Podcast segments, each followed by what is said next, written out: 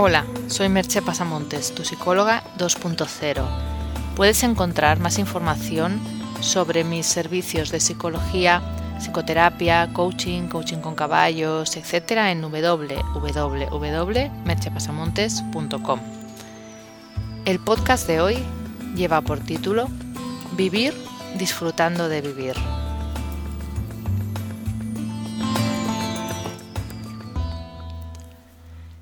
Vivir el momento, disfrutar el aquí y ahora, el carpe diem, son todos esos conceptos que leemos una y otra vez y nos proponemos llevar a cabo la mayoría de las veces sin éxito, porque el ritmo de lo cotidiano, las obligaciones y las autolimitaciones nos empujan a proyectarnos al futuro, haciéndonos olvidar que el único momento real es el presente. Hay algunas personas afortunadas que viven la vida intensamente, que consiguen que la vida les quite el aliento, Personas que practican deportes de riesgo, que tienen profesiones artísticas o creativas, que hacen algo que les apasiona y, muchos otros más. No siempre llevan un estilo de vida convencional y es posible que no sean ejemplos fáciles de seguir. E incluso es posible que no haga falta fijarse una meta tan alta, pues de lo que se trata es de vivir con intensidad, y para eso no hace falta tirarse en paracaídas. Aunque eso sí, esas personas nos sirven como ejemplo por lo vistoso, por lo radical de su estilo de vida. La mayoría de la gente no entra en esa categoría y vive una existencia medio gas, esperando que llegue no sé qué fecha o que se cumpla no sé qué meta para poder disfrutar y ser felices. Y mientras tanto los días se pasan, respirando lo justo para sobrevivir, olvidando la máxima, coge las rosas mientras puedas. Porque la única certeza que tenemos es que venimos al mundo con fecha de caducidad y que nadie tiene asegurado el mañana. Lo que de verdad importa es sentir la conexión con la vida y un cierto grado de intensidad en nuestras vivencias. Lo que es intenso para unos no lo será para otros, obviamente, pero cuando lo experimentamos sabemos lo que es. E incluye la intensidad, porque es un modo de que la experiencia nos impacte, que la vivamos con todos los sentidos y con el cuerpo, dejando la mente en segundo plano, porque una experiencia intensa se vive principalmente con el cuerpo y con la emoción. La mente es buena para otras cosas, pero no para sentir la experiencia con plenitud.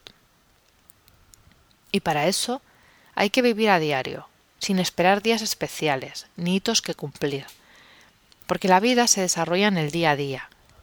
Los momentos especiales son como los fuegos artificiales, muy bonitos y espectaculares, pero efímeros.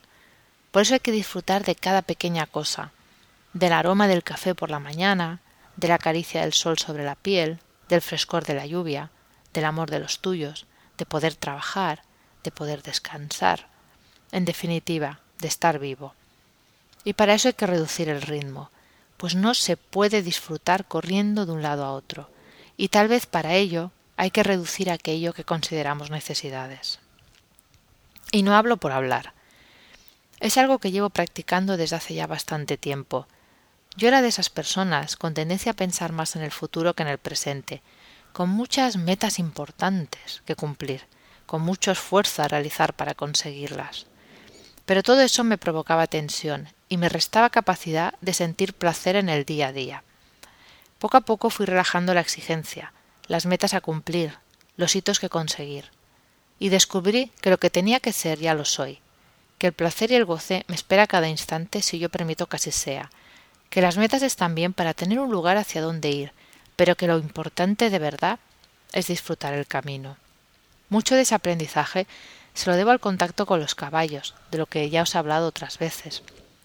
A entrar en otro ritmo más natural, más conectado con nuestras verdaderas necesidades como seres no solo mentales, sino también instintivos y emocionales. Desconozco si esto es aprender a vivir, pero lo que sí que sé es que soy más feliz y estoy mucho más relajada. Por eso, solo puedo preguntarte, ¿disfrutas de tu vida o esperas a que suceda algo?